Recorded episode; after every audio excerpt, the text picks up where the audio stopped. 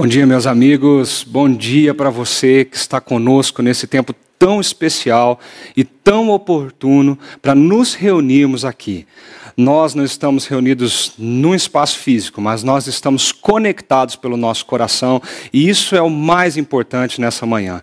Eu tenho uma honra e uma grande alegria de saber que estou daqui e você daí, para juntos, nesse momento tão lindo, cantarmos canções como essa que acabamos de cantar, dizendo que é de Deus todo o trabalho na nossa vida. E, e também para podermos parar um pouco e refletirmos, pensarmos, mastigarmos, digerirmos a mensagem do Senhor Jesus para a nossa vida nesse tempo que nós temos passado e enfrentado. Por isso eu queria convidar você, nesse momento da tua vida, não importa o que você está vivendo, eu queria convidar você a abrir o teu coração para pensarmos juntos naquilo que Deus está fazendo na nossa história, na nossa vida, na nossa comunidade e na tua família.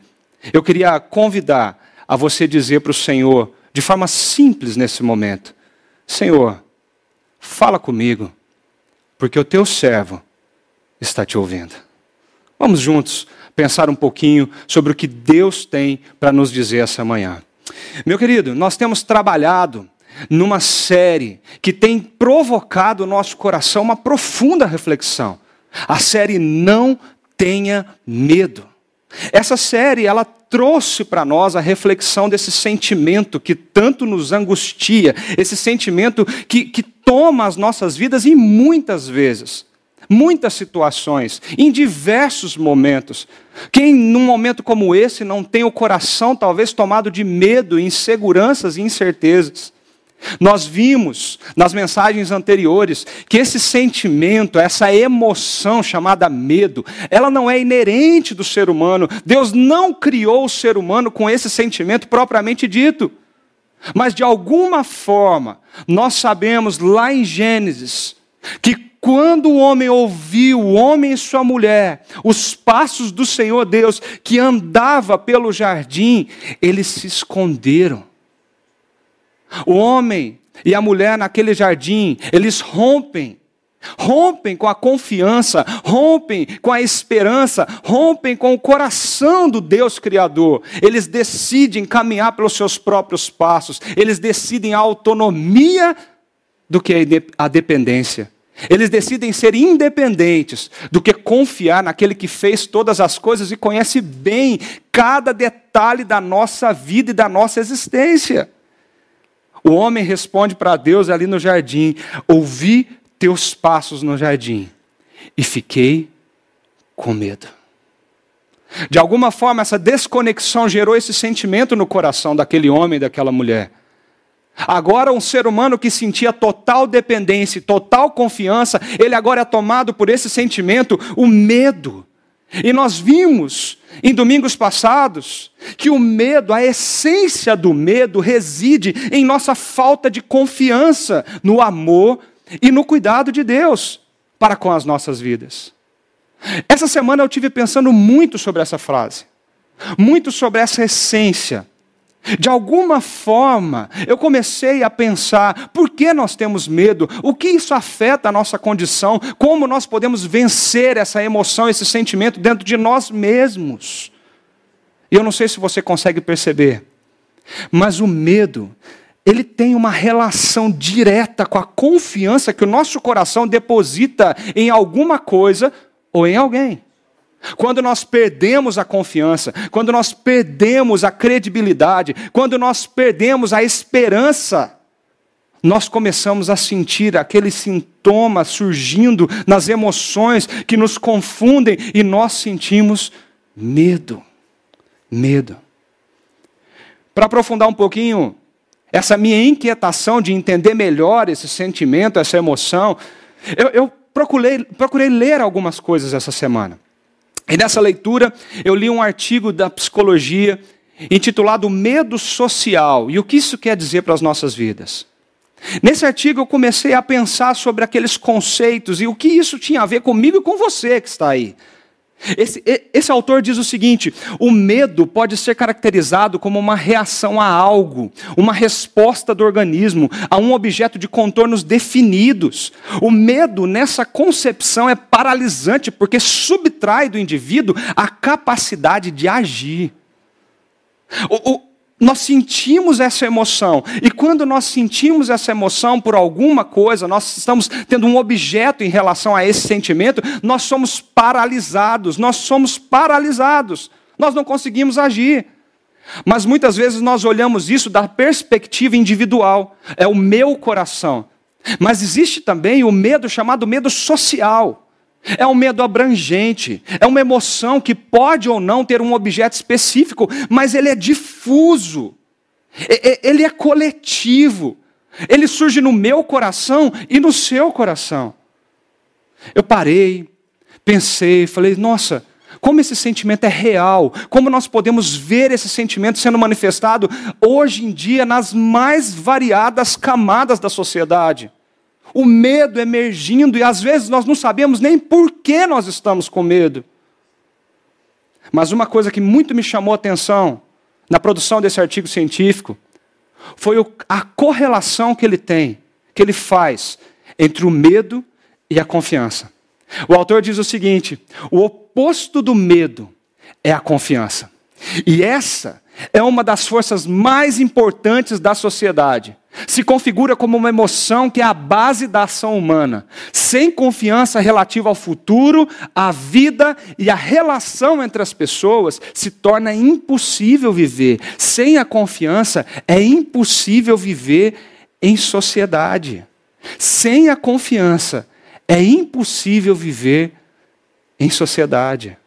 Sabe a conclusão que eu chego quando eu pensei sobre tudo isso, isso, isso que nós estamos conversando?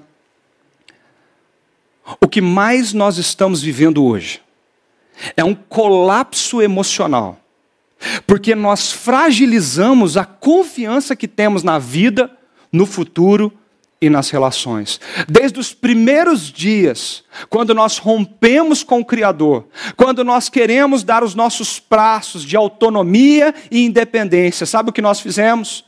Nós colapsamos as nossas emoções de confiança e dependência naquele que criou todas as coisas, e o medo tomou conta do nosso coração. Nós estamos em caos emocional. Meu amigo, pense nesse ano de 2020. Quantos de nós não entramos nesse ano dizendo: esse ano vai ser uma reviravolta na minha vida? Quantos de nós não entramos nesse ano dizendo que agora as coisas na empresa vão melhorar, as coisas na minha casa vão melhorar, as coisas na minha família, nas minhas relações vão melhorar, o meu casamento vai melhorar esse ano? Quantos de nós não olhamos para esse ano de 2020 dizendo para ele: agora as coisas vão? Porque 2019 foi muito tenso. Agora as coisas tendem a melhorar politicamente, economicamente, eu tenho certeza disso. Em janeiro nós começamos a ouvir uma notícia. Em janeiro nós começamos a ouvir sinais de uma notícia. E nós encaramos essa notícia como nós encaramos quando um ebola surge na África. Nós olhamos, dizemos: nossa, é uma pena, Deus tenha misericórdia, mas está muito longe de nós, isso não vai chegar aqui. Mal sabíamos que em questão de dias ou meses, nós estaríamos todos enclausurados em casa. Por quê? Porque isso chegou até nós. Eu não sei se você consegue absorver isso. Nós já chegamos a mais de 1 milhão e 800 mil casos de Covid-19 no nosso país nós já ultrapassamos a faixa de 70 mil mortes, isso em quatro ou cinco meses. Nós olhamos à nossa volta e nós vemos a economia quebrada, com medo de uma recessão cada vez maior quando ela chegar. Nós vemos a política fragilizada, polarizada, uma guerra ideológica está sendo travada no meio de um campo de batalha de uma guerra sanitária. Nós estamos vendo isso, sentindo isso. E sabe o que acontece conosco? Isso tudo tem levado o nosso coração a pensar, repensar, o coração a perder a confiança no presente. Será que isso vai acabar? Quando isso vai acabar? Será que nós vamos estar imunes a esse vírus? Será que a nossa economia vai ser estável uma, alguma vez na vida? Será que nós vamos voltar a ter algum momento de paz e tranquilidade? Nós temos uma desconfiança do futuro. Nós olhamos para o futuro incerto e dizemos: o que será de nós no amanhã? Em todas as áreas da nossa vida, nós vemos essa emoção surgir: o medo. O medo. Essa semana eu parei alguns minutos para ouvir um webinar muito interessante, produzido pela Amplify, que é uma empresa de com, com, comunicação contemporânea digital, e eles disponibilizaram um material que eu achei uma coisa muito interessante. Eles disseram, depois de uma pesquisa muito bem feita e elaborada sobre a nossa situação atual, e eles disseram: nós nunca, mais do que nunca, vivemos em um mundo VUCA. Eu não sei se você já ouviu falar dessa expressão VUCA. Ela teve origem lá nos anos 90, depois da Guerra Fria. Ela foi utilizada para explicar a complexidade das incertezas na geopolítica mundial. Mas, olhando em 2008, uma crise que, que abarcou a nossa economia, muitos empresários trouxeram esse conceito para dentro das suas próprias empresas. Olhando para um mundo que agora era volátil, incerto, complexo e ambíguo. Olhando para todas as direções, nós precisamos entender o quanto o mundo tem apresentado volátil. Se apresentado volátil, as mudanças acontecem muito rápido. O quanto o mundo é incerto. Nós olhamos para o futuro e não sabemos o que podemos esperar. O quanto o mundo é complexo. Porque quando nós entendemos alguma coisa, ou pensamos que estamos entendendo alguma coisa, novas coisas surgem para nos confundir. O quanto o mundo é ambíguo. E às vezes nos deixa perplexos diante de situações que nem esperávamos. Essa mesma empresa, ela fez essa pesquisa perguntando para as pessoas: o quanto você está com medo do coronavírus nesse mundo tão incerto?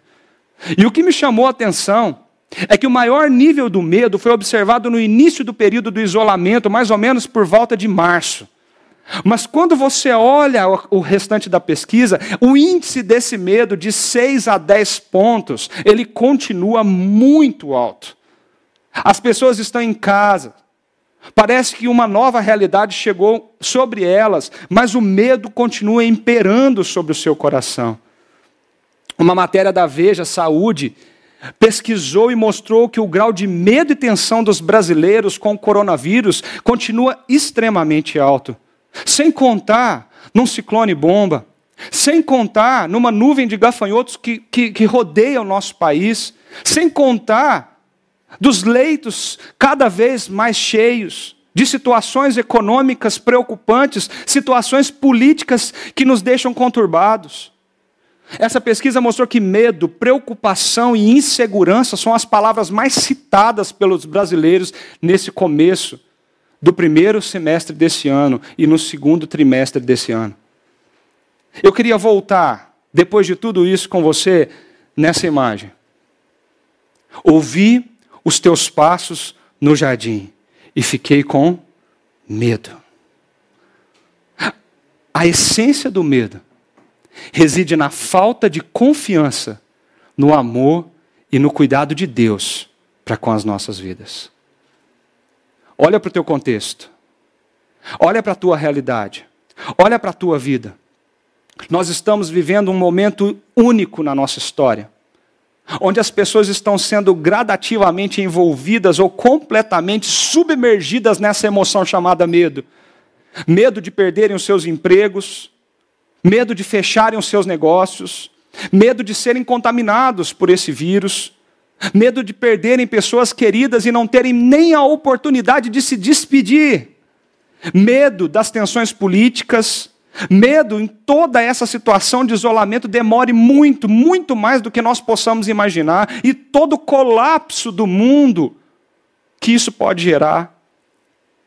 Mas eu queria chamar a tua atenção, porque ao longo da história bíblica, em inúmeras situações, Deus vem ao encontro de pessoas que estão também envolvidas por esse tipo de sentimento. Nós pensamos que o nosso contexto é o único contexto assim na história. Mas as pessoas já passaram por momentos assim, onde se sentiram temerosas, com medo, inseguras, com as incertezas que o futuro tinha para trazer e com o, o caos do presente. E quando Deus vem ao nosso encontro nesses momentos, Ele traz uma palavra, e uma palavra que é capaz de transformar as nossas emoções, transformar o nosso coração, transformar a nossa realidade e a nossa história de vida. Ele diz para mim e para você: não temas, não tenha medo. Ei, preste atenção. Ele está dizendo para mim e para você, eu sei que tudo isso à tua volta está caótico, mas confie em mim, porque quando você confiar em mim, o medo será dissipado do teu coração. Quando você restaurar a confiança que eu criei você para sentir, o medo será restaurado na tua história, na tua vida, na tua família, e sem medo, você conseguirá viver melhor e viver no lugar certo, onde eu desejo para você. Nós vimos nessa série de mensagem, nós vimos Abraão e a relação dele com essa fala, não tenha medo. E nós aprendemos um pouquinho de não ter medo diante das decepções do presente. Nós vimos a história de Jacó e também nós aprendemos um, um pouquinho sobre não ter medo diante das mudanças inesperadas da nossa vida. Domingo passado nós olhamos para o texto de Deuteronômio e nós aprendemos o que é não ter medo diante de um novo normal, uma nova realidade, como aquele povo estava diante da terra prometida. Hoje eu queria convidar você para você olhar para um pouquinho, um pouquinho para o histórico de um outro momento desse povo de Deus. Um momento que nós ouvimos muito nos últimos domingos, ouvimos muito nesse ano: o exílio. O exílio foi um tempo que marcou a história do povo de Israel. Incertezas, inseguranças, fragilidades, coisas como essas tomaram o coração daquele povo. Nós falamos do exílio, mas talvez nós não sentimos na nossa pele o que é passar por um exílio. Um lugar de insegurança, de sentimento de abandono, de instabilidade Imagina você com seus bens, a sua casa, a sua família, você com seu trabalho, podendo produzir e podendo receber a paga da tua produção, e de repente você tem as suas terras invadidas, a sua casa invadida, você tem as mulheres abusadas sexualmente, você tem os jovens sendo mortos, os idosos sendo mortos, você tem a nação sendo colapsada, a economia chegando a zero, você tem uma situação política onde não existe mais uma nação, um povo, um país, tudo foi destruído. E você é levado para uma nova realidade. Uma nova realidade onde você agora se submete a um rei estranho, a uma terra estranha, a uma cultura estranha, a um lugar onde você não nasceu e você nunca sonhou educar os seus filhos. Você é obrigado a trabalhar em coisas que você não queria, você é obrigado a produzir coisas que você não produz. Em momentos como esse, eu imagino aquele povo passando por isso. Quando Nabucodonosor invade aquela região de Israel e toma o povo, levando eles cativos na Babilônia, o coração daquele povo foi imergido no medo. Imagine comigo, o que passou na mente desse pessoal? O que será de nós? Como vai ser o nosso futuro agora? Como nós vamos criar os nossos filhos? O, o que, qual a história nós vamos contar para eles? Como que nós vamos nos alimentar? Qual vai ser o meu trabalho? Onde nós vamos morar? Nós vamos nos submeter a tudo isso? Momentos como esse é muito comum. A nossa fé ser fragilizada, a nossa confiança ser fragilizada. E às vezes, nós até colocamos ela em outras coisas. Só restou a minha família. Isso é tudo que eu tenho.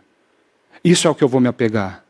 Só restou esse pedacinho dos meus bens. Isso é tudo que eu tenho e é isso que eu vou me apegar. Nós construímos o foco da nossa vida então em momentos incertos e inseguros como esse, em meio a crises e adversidades que vêm sobre nós, naquilo que pode resgatar a confiança e a esperança da nossa vida. Mas muitas vezes, nós construímos isso em locais errados. Muitas vezes, nós entregamos a nossa confiança para pessoas erradas. No meio desse caos, a Bíblia nos conta a história de um profeta. O profeta Isaías. Isaías, ele viveu no século 6, mais ou menos, antes de Cristo. Ele viveu em Jerusalém, na última metade do período dos reis de Israel. Ele falou em nome de Deus para os líderes de Jerusalém e de Judá. Ele saiu contando e profetizando a mensagem de Deus para aqueles líderes daquela cidade. Ele anunciou uma mensagem de juízo divino diante da corrupção, da rebelião, da desobediência que o povo tinha em relação ao compromisso com Deus. Isaías começou a dizer para aquele povo: vocês estão trocando a confiança, a fé e a dedicação de vocês em Deus, o nosso Senhor, Criador de todas as coisas, para colocar essa confiança, essa obediência em outras coisas, em outros ídolos, que não é o Senhor. Isaías saiu dizendo para aquele povo: cuidado, porque um juízo de Deus virá sobre nós. Mas Isaías também anunciou uma mensagem de esperança sobre a restauração e o estabelecimento do reino de Deus, se aquele povo se arrependesse e se voltasse de fato para o Senhor. Para a gente entender um pouquinho da mensagem dessa manhã, nós precisamos entender como Isaías estrutura tudo isso que ele disse para aquele povo. A mensagem do livro de Isaías é dividida em praticamente em dois grandes blocos do capítulo 1 ao 39, do capítulo 40 ao 66. Nessas duas sessões existem várias pequenas sessões. No primeiro bloco, três delas, e no segundo bloco, mais três. No primeiro momento, Isaías mostra essa mensagem de julgamento e esperança para Jerusalém, para os líderes de Jerusalém, para o povo em Jerusalém. Num segundo momento, a mensagem de Isaías, do capítulo 13 ao 27, é expandida para as outras nações, e agora ele fala não somente do que Deus está por fazer em Jerusalém, com Israel, mas também para todos aqueles que não se submetem ao domínio do Senhor. No capítulo 28 ao 39, nós vemos a ascensão e a queda de Jerusalém. Especificamente no capítulo 30, nós vemos cumprindo a profecia de Isaías de juízo sobre aquele povo e sobre aquela nação. O exílio vem, o povo vem ser subjugado a um rei estranho, a uma terra estranha. Isaías anunciou que isso ia acontecer, e isso aconteceu. Mas quando lemos e continuamos a leitura desse livro do profeta Isaías, nós vemos que os capítulos 40 a 48 falam de um anúncio de esperança para o povo que já estava nesse exílio. Depois, no segundo bloco, do servo que cumpre a missão de Deus. Aqui nós temos o, o, capítulo tão famoso como Isaías 53, que fala que ele levou sobre si todas as nossas dores e as nossas enfermidades, que o castigo que nos traz a paz estava sobre ele. E por fim, Isaías olha para o futuro e mostra para aquele povo exilado que os servos obedientes, aqueles fiéis, herdarão o reino de Deus. Eu queria chamar a tua atenção hoje para esse bloco. O bloco de Isaías 40 a 48. Especificamente no capítulo 41. Esse bloco é muito importante para essa mensagem que Deus tem para trazer para o nosso coração. Porque especificamente nesse capítulo, capítulo 41, nós vemos uma mensagem que nos provoca a pensar, refletir essa manhã em como lidar com o nosso medo diante das crises e das adversidades. E uma das coisas que nós vemos muito claro ali é que nós lidamos com medo diante das crises e adversidades, resgatando, restaurando a confiança que foi perdida em nosso coração. Eu queria convidar você, se você puder abrir a sua Bíblia ou acessar o seu, a sua Bíblia no seu celular, mas que nós possamos ler juntos esse texto e tirarmos aqui três grandes lições para a nossa vida essa manhã. Esse texto começa assim: Calem-se diante de mim, ó ilhas, que as nações renovem as suas forças, que elas se apresentem para se defender. Vamos encontrar-nos para decidir a questão. Você percebe que esse primeiro versículo aqui, ele tem uma linguagem toda especial. Calem-se, se defender, decidir a questão. Parece que um grande tribunal, uma corte celestial, foi colocada ali diante de Deus contra a idolatria dos povos. Vem ilhas, vem nações, vem conversar comigo. Calem-se diante da minha presença, mas apresentem-se para se defender. O que, que vocês têm para me dizer? O tribunal celestial começa no capítulo 41 e vai até o capítulo 48. Essa é a linguagem desse texto. Muitas vezes, quando nós lemos rapidamente, nós não entendemos isso. Mas quando nós paramos para olhar com um pouquinho mais de cuidado, nós vemos que algo estava sendo levantado como uma acusação e Deus estava colocando diante das nações quem ele era e o que ele estava fazendo. O versículo 2 continua dizendo assim: Quem despertou o que vem do Oriente e o chamou em retidão ao seu serviço, entregando-lhes as nações e subjugando reis diante dele? Olha, olha, o que Deus está perguntando nessa mensagem profetizada por Isaías.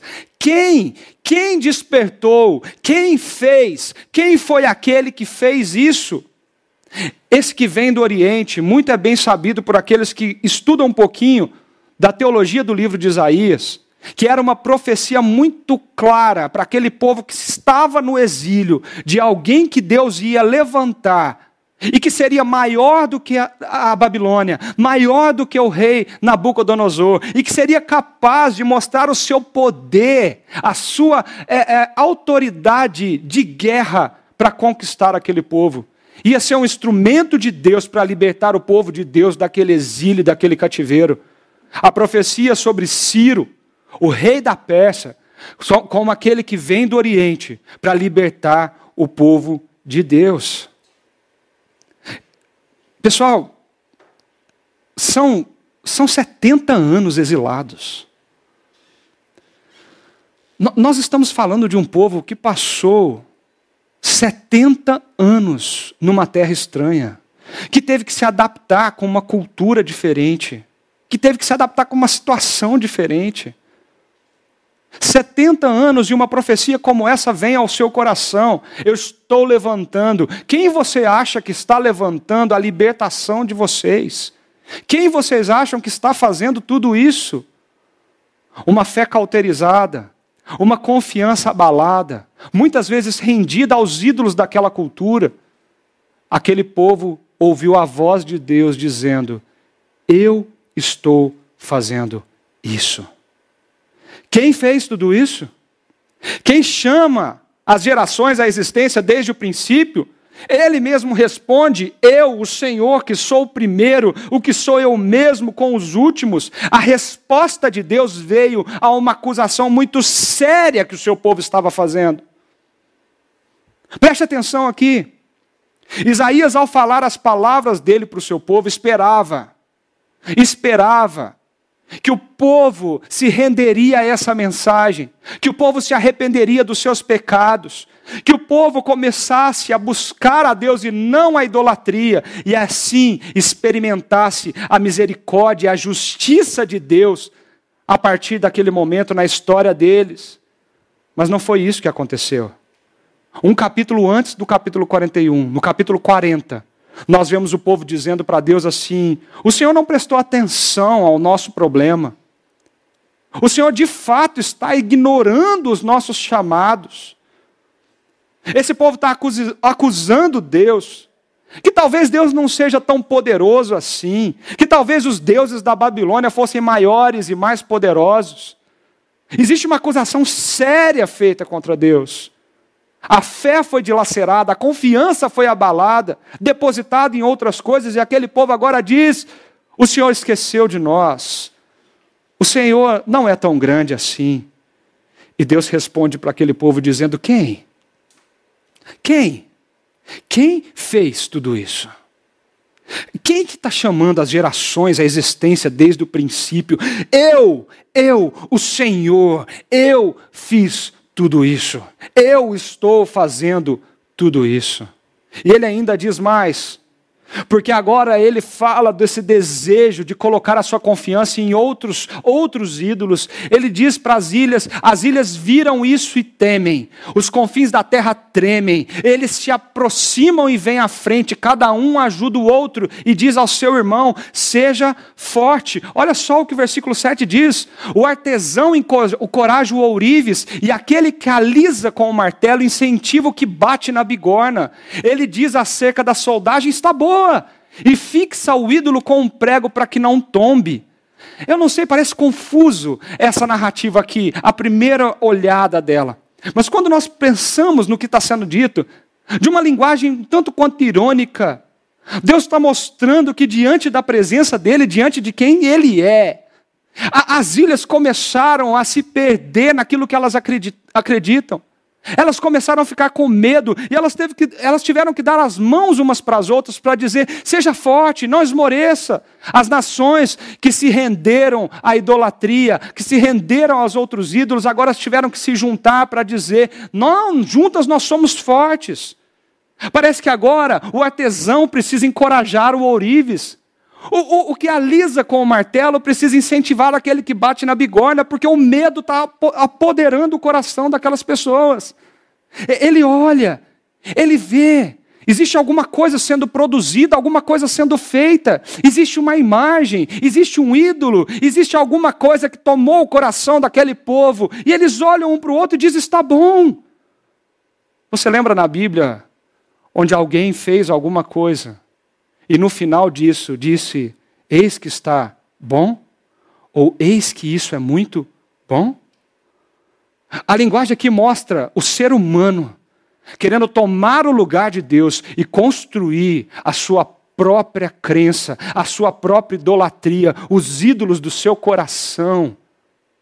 Esses ídolos são fracos. Porque o profeta, pela boca de Deus, ele diz: Fixa o ídolo com um prego, porque senão ele vai cair. Coloca um prego bem forte aí, porque senão isso não vai ficar de pé. Existe uma linguagem irônica aqui, dizendo: vocês estão com medo, vocês estão temendo. O que está acontecendo com vocês? Olhem para mim. E de repente a narrativa de Isaías, a profecia de Isaías, melhor dizendo, ela toma uma um outro tom.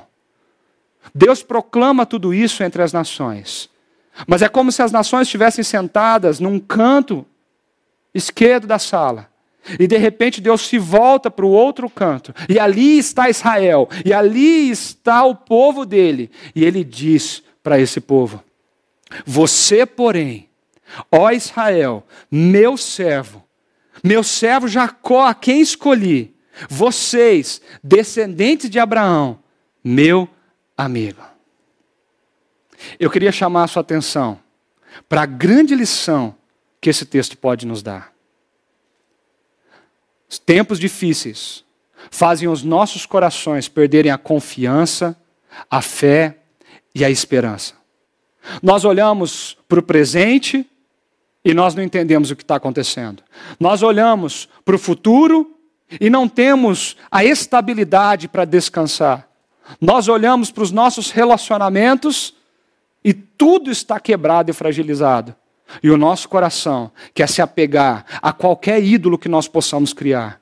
Seja ele o restinho do dinheiro que eu tenho, os bens que eu possuo, a família que está perto de mim, o meu sucesso, a minha carreira, o meu conhecimento profissional, eu não sei. Mas em momentos de estabilidade nós procuramos por eles.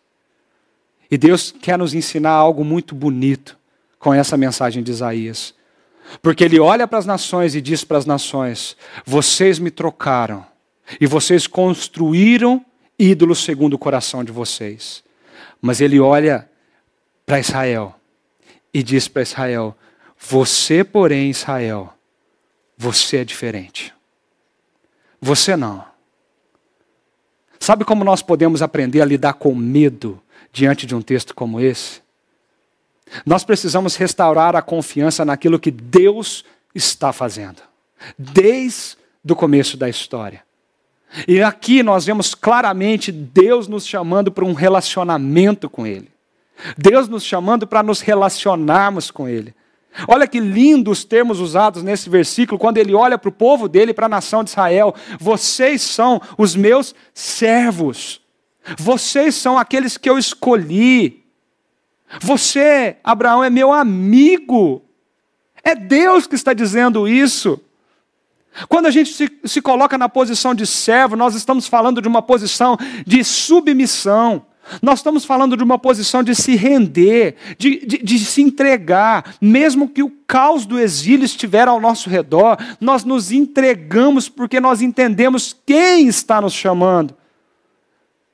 Quando nós entendemos que Deus nos escolheu e nos chamou, nós temos uma nova perspectiva de quem nós somos. Você imagina isso? Deus chamou o povo dele pelo nome. Chamar pelo nome quer dizer que Deus tem intimidade suficiente para chamar você, não como qualquer um na sociedade, mas chamar pelo teu nome.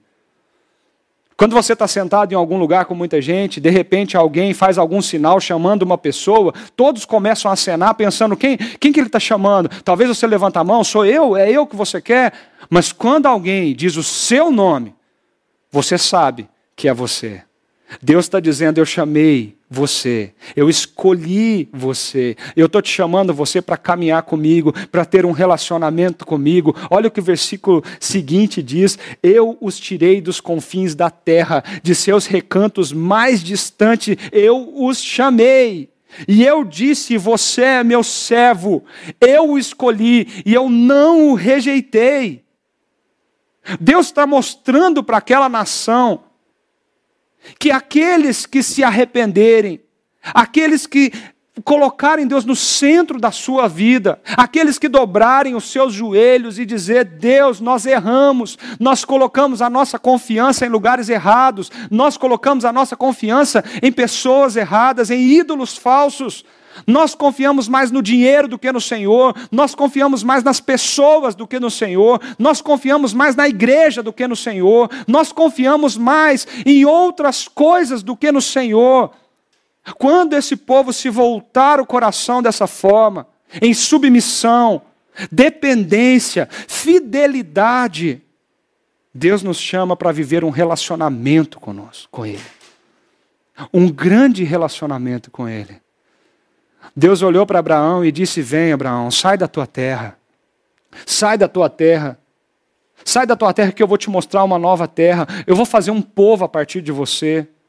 Deus se mostrou, mostrou esse relacionamento através de Moisés, quando chama Moisés para libertar esse povo no Egito. E Deus caminha com Moisés. Quando o povo estava no deserto, Deus manda construir um tabernáculo. Sabe o que significa? Que Deus começou a habitar no meio do povo. Deus não só queria ser o Deus reverenciado e adorado, isso ele é, mas ele queria ter um relacionamento íntimo e pessoal com o povo dele. Ele manifesta isso no seu ápice quando Jesus vem até aqui. E Jesus olha para Pedro e diz: Pedro, vem comigo. Eu vou ficar na tua casa, Zaqueu. Mateus, me segue. Quando Jesus pega crianças nos colos, no colo, quando Jesus olha nos olhos daqueles rejeitados e marginalizados, chamando eles para um relacionamento com o Pai. Deus não quer de você que o seu coração seja tomado por medo e que você coloque a sua confiança no desespero em outras coisas. Deus quer mostrar para você que você é o servo dele, chamado pelo teu nome, a quem ele escolheu e não rejeitou. Embora aquele povo se sentia rejeitado, Deus fez questão de afirmar para aquele povo: Eu não rejeitei vocês, vocês são meus. Olha, olha o que ele fala no versículo 17 desse mesmo capítulo: O pobre necessitado buscam água e não a encontram, suas línguas estão ressequidas de sede. Mas eu, o Senhor, lhe responderei: Eu, o Deus de Israel, não os abandonarei. Quando eu penso em tudo isso, meu querido, minha querida, eu penso na minha vida, eu penso na sua vida, e uma coisa vem ao meu coração: se Deus está nos chamando pelo nosso próprio nome a um relacionamento íntimo e profundo com Ele, como nós temos cultivado esse relacionamento? Como nós temos nos dedicado a esse relacionamento. E eu tenho aprendido na minha vida que relacionamento precisa de tempo e confiança. Precisa de dedicação do seu tempo e precisa de confiança na outra pessoa. Se você não tiver tempo e confiança, você não consegue nutrir, sustentar um relacionamento saudável. Como você tem feito isso no teu relacionamento com Deus? Quantos minutos da tua agenda você tem exclusivamente para Ele?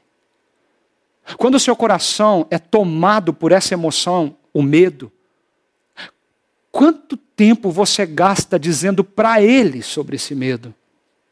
Quanto tempo você gasta olhando para essas palavras, palavras como essa, e dizendo na tua vida: eu preciso restaurar a confiança no meu coração de que eu sou aquele que Deus chamou pelo nome, eu sou aquele que o Criador do universo disse: você é meu. Você é meu. Por isso, por isso, não temas. Não tenha medo. Você não precisa ter medo.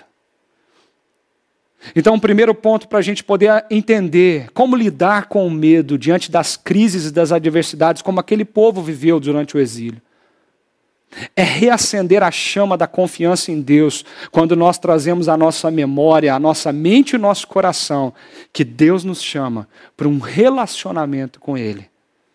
Um relacionamento com Ele. Mas quando nós continuamos o texto, nós vemos o versículo 10, e olha que bonito isso. Por isso, por isso, não tema, pois eu estou com você.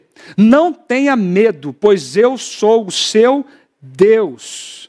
Preste atenção nesse versículo. Por isso, não tema, porque eu estou com você.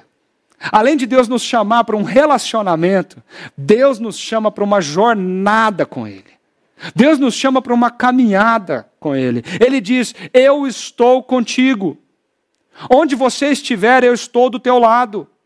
Por onde você estiver caminhando, eu vou estar caminhando junto com você. Se eu que criei todas essas coisas, eu que chamei as gerações à existência, se eu, eu que fiz tudo isso, estou dizendo para você que estarei contigo, ele diz: por isso, não tenha medo. Não tenha medo, porque eu nunca te abandonei e eu nunca vou te abandonar. É muito bonito esse texto. Porque eu não sei se você já teve a sensação de caminhar sozinho. Às vezes é bom, às vezes a gente dá uma refrescada na mente, às vezes a gente consegue é, é, aliviar o coração quando a gente faz uma bela de uma caminhada, olhando ao nosso redor, tendo tempo de refletir. Mas tem caminhadas na nossa vida que são difíceis. Tem ruas escuras que nós não queremos passar. Tem momentos que nós não queremos estar só. Tem situações que nós queríamos estar com pessoas ao nosso lado, com pessoas queridas para nos abraçar, com ombros para que a gente possa chorar, com um colo para deitar. Momentos difíceis quando nós perdemos o nosso emprego e nós olhamos para o futuro e a incerteza, a confiança é dilacerada. E você fala: o que vai ser da nossa família? O que vai ser de mim?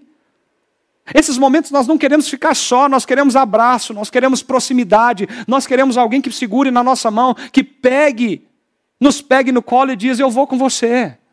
Onde você vai? É perigoso, eu vou com você. Está escuro, eu vou com você.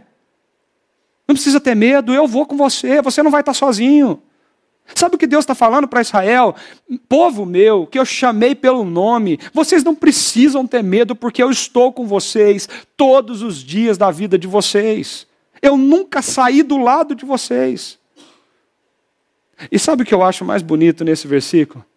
É que ele fala que nessa jornada, ele não somente vai caminhar do nosso lado, como ele também, ele vai fazer uma transformação do nosso interior, no nosso coração, porque ele diz o seguinte: eu o fortalecerei, eu o ajudarei, eu o segurarei com a minha mão direita vitoriosa. Eu o fortalecerei. Essa palavra aqui é muito forte. O final do capítulo 40 O capítulo anterior ele termina dizendo assim: é Ele quem fortalece o cansado e dá grande vigor ao que está sem força. Até os jovens cansam e ficam exaustos, os moços tropeçam e caem.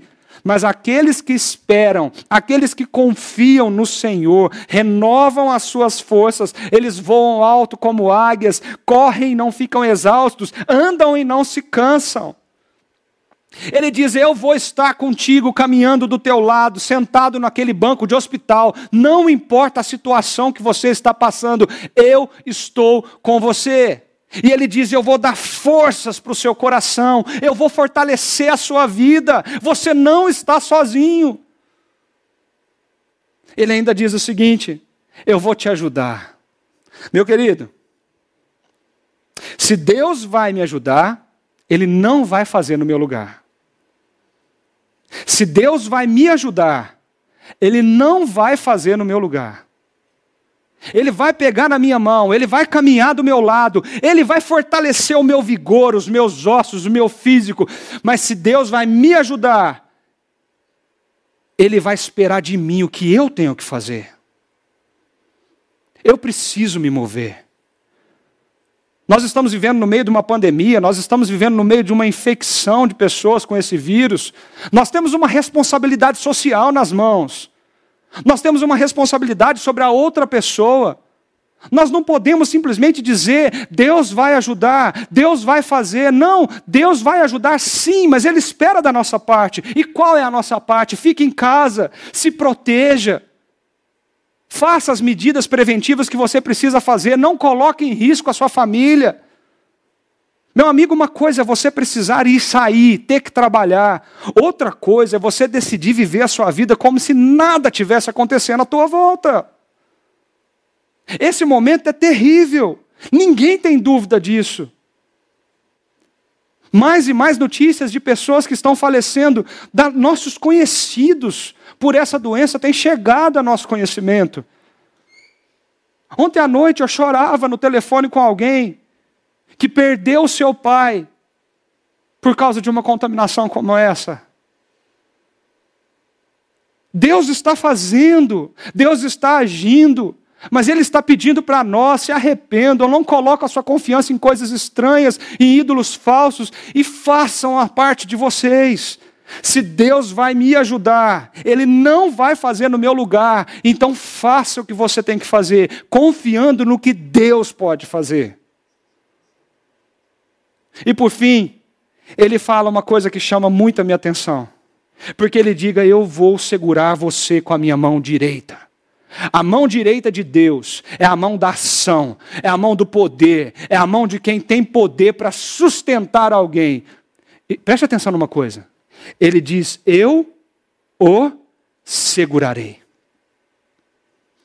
Sabe o que eu aprendo com isso? Não somos nós que seguramos na mão de Deus. Talvez você, como eu, já cantou aquela música, né? Segura na mão de Deus e vai. Não somos nós que seguramos na mão de Deus. A Bíblia nos fala que Deus é quem segura na nossa mão. Deus segura a nossa mão. E quando Deus segura a nossa mão, Ele não larga. Sabe quando a imagem que me vem à mente quando eu penso nesse versículo? Quem tem filhos pequenos vai saber do que eu estou falando. Talvez o seu filho já tentou atropelar você e sair correndo quando você está tentando atravessar uma avenida perigosa. E, e, quando ele vai, ele vai, porque ele é destemido, ele não tem medo, ele não tem, ele, ele não tem noção da realidade dos perigos dos carros que estão ali passando. Quando você tem um filho pequeno, você segura na mão dele com a tua mão direita, com toda a força que você tem. E quando aquela avenida é perigosa, você segura mais forte ainda, porque sua mão pode estar suada, você pode perder a, a atenção, ele pode soltar da sua mão, ele pode correr o risco de ser morto por um carro. E você segura na mão dele. Ele, na hora, talvez não entenda disso, ou talvez se sinta confortado, mas o pai segura na mão do filho e não solta. Eu olho para um texto desse e eu penso: Deus está dizendo para mim e para você, querido, eu vou te fortalecer, mesmo que as suas forças estejam no, no zero. Eu vou te fazer forte. Eu vou dar força e vigor para você, porque eu caminho do teu lado. Eu te chamei para essa jornada. Eu vou te ajudar.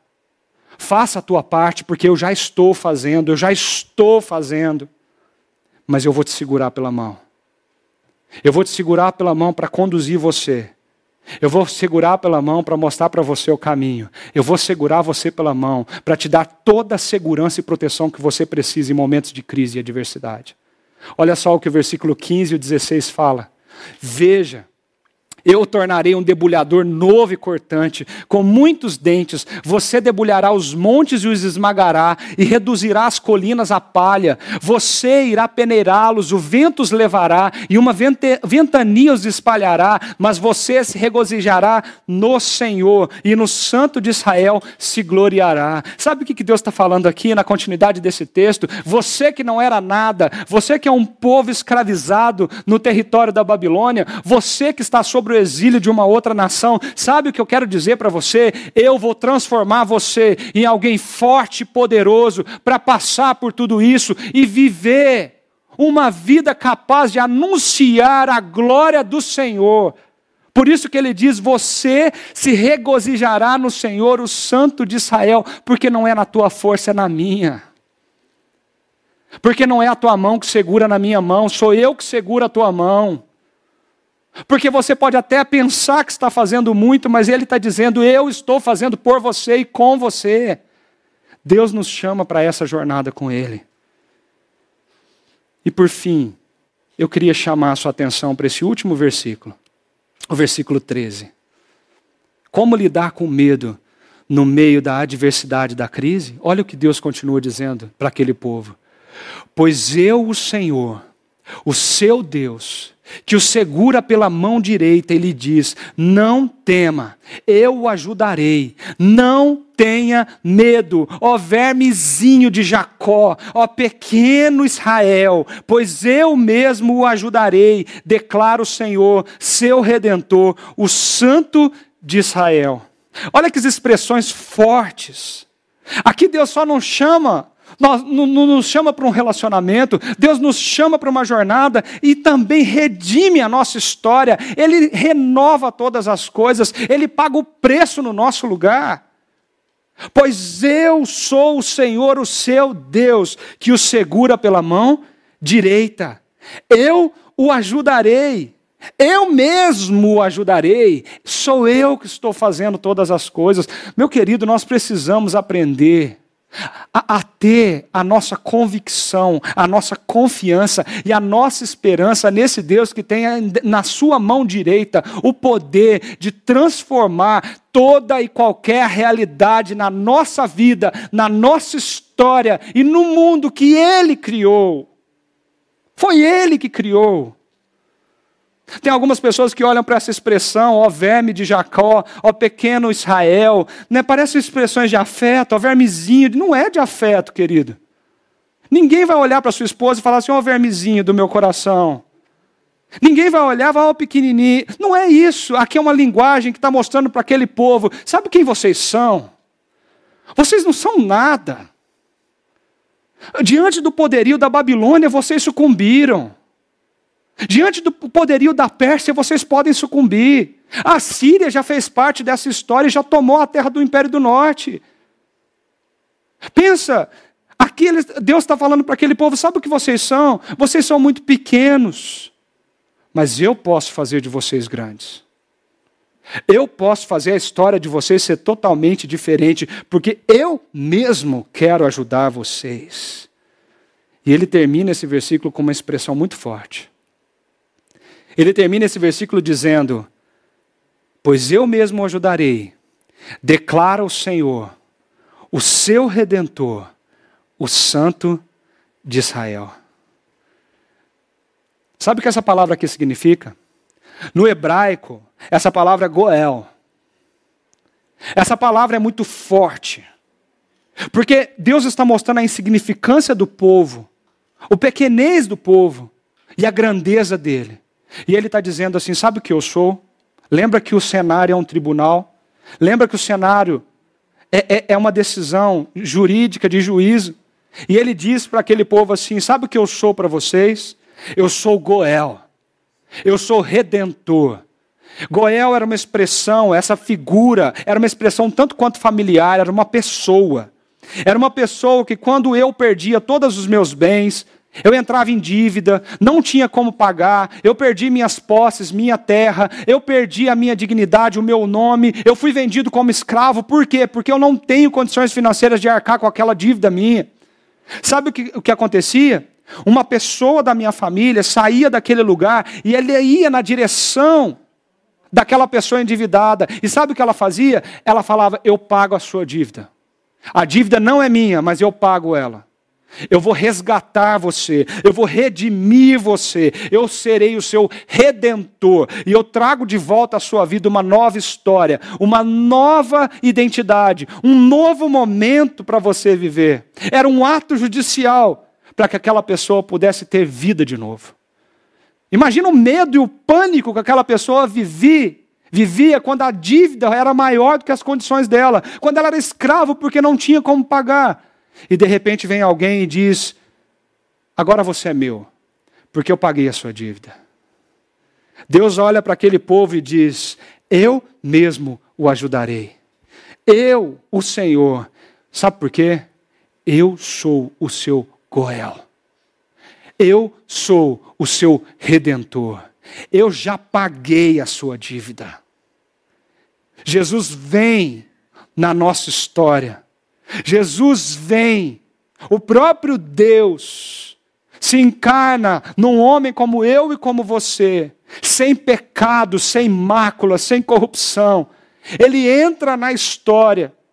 E ele entra na história pensando não nele, mas pensando em mim e você. Ele chama cada um de nós pelo seu próprio nome. Quando ele vive a sua vida, ele espalha desse amor, dessa misericórdia, dessa graça, do que Deus tem para nos dar no reino dele. Ele é o servo de Isaías 53. Ele é aquele que entra na história e faz os grandes milagres para mostrar o que Deus quer de nós, espera que vivamos. Mas ele é humilhado. Ele vai para uma cruz ele derrama até a última gota no seu sangue. E quando Jesus estava naquela cruz, era o seu nome que ele tinha na sua mente. Quando Jesus estava naquela cruz, ele estava dizendo para mim e para você: Eu sou o seu Goel, eu sou o seu redentor, eu, te, te, eu tiro você dessa condição de dívida para te dar uma nova vida. Uma nova vida. E é por isso que Deus nos chama e redime a nossa história. A nossa história ela se divide entre antes de Jesus e depois de Jesus. A nossa história ela pode ter caminhados por lugares muito ruins. Nós podemos ter tomado decisões muito ruins. Mas ele está disposto a chamar você pelo seu nome redimir a sua história e te dar uma oportunidade de fazer novas todas as coisas.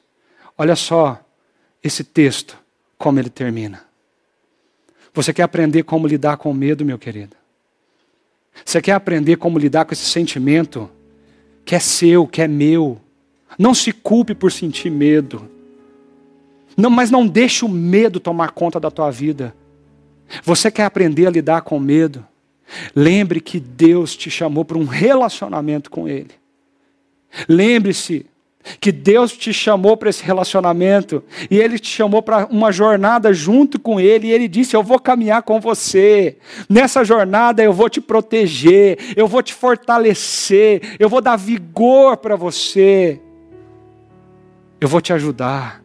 Pode fazer a tua parte que eu vou te ajudar. Eu vou segurar na tua mão.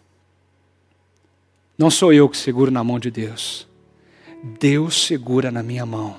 E quando Deus, o Criador dos céus e da terra, segura na minha mão, Ele não solta. Ele termina esse texto dizendo o seguinte: Sabe o que eu vou fazer, Israel? Sabe o que eu vou fazer com vocês?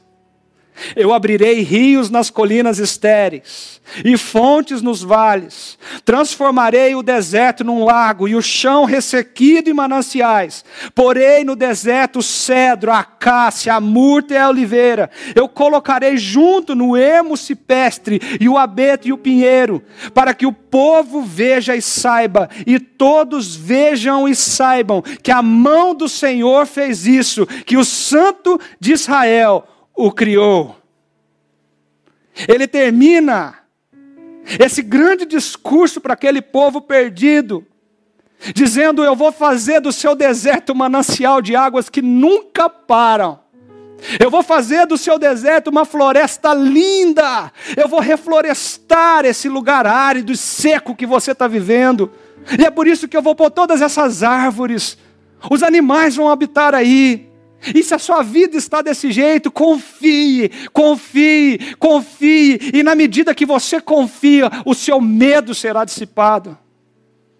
Mas tem um objetivo nisso tudo: para que o povo veja e saiba, e todos vejam e saibam, que a mão do Senhor fez isso, que o Santo de Israel o criou. Deus tem uma nova história para você. Nós estamos enfrentando uma crise. Nós estamos enfrentando uma grande adversidade. Mas Deus tem uma nova história para mim e para você. Eu te ajudo. Eu te fortaleço. Eu estou segurando na tua mão.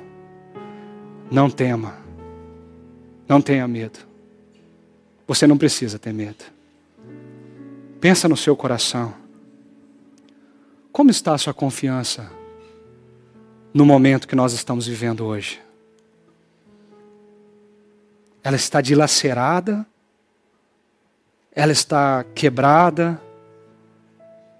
Como está? Ou em quem? Ou em que está a sua confiança nesse momento? Como você tem nutrido o seu relacionamento com Deus nesses dias?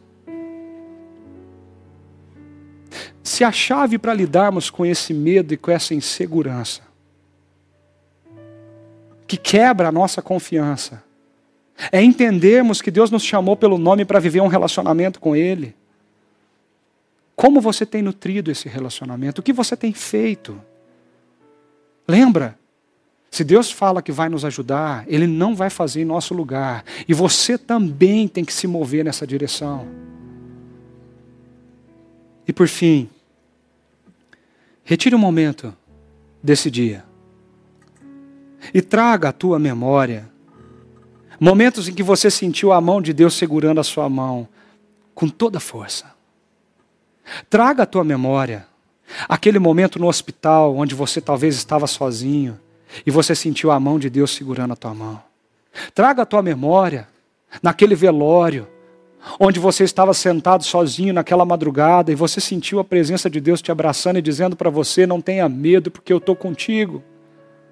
Traga à tua memória aquele momento de crise do teu casamento, que você enfrentava e dizia, tudo acabou, mas traga à tua memória aquele momento que Deus veio, interviu na história e transformou todas as coisas, como ele disse no final desse texto: Eu vou transformar o seu deserto num manancial.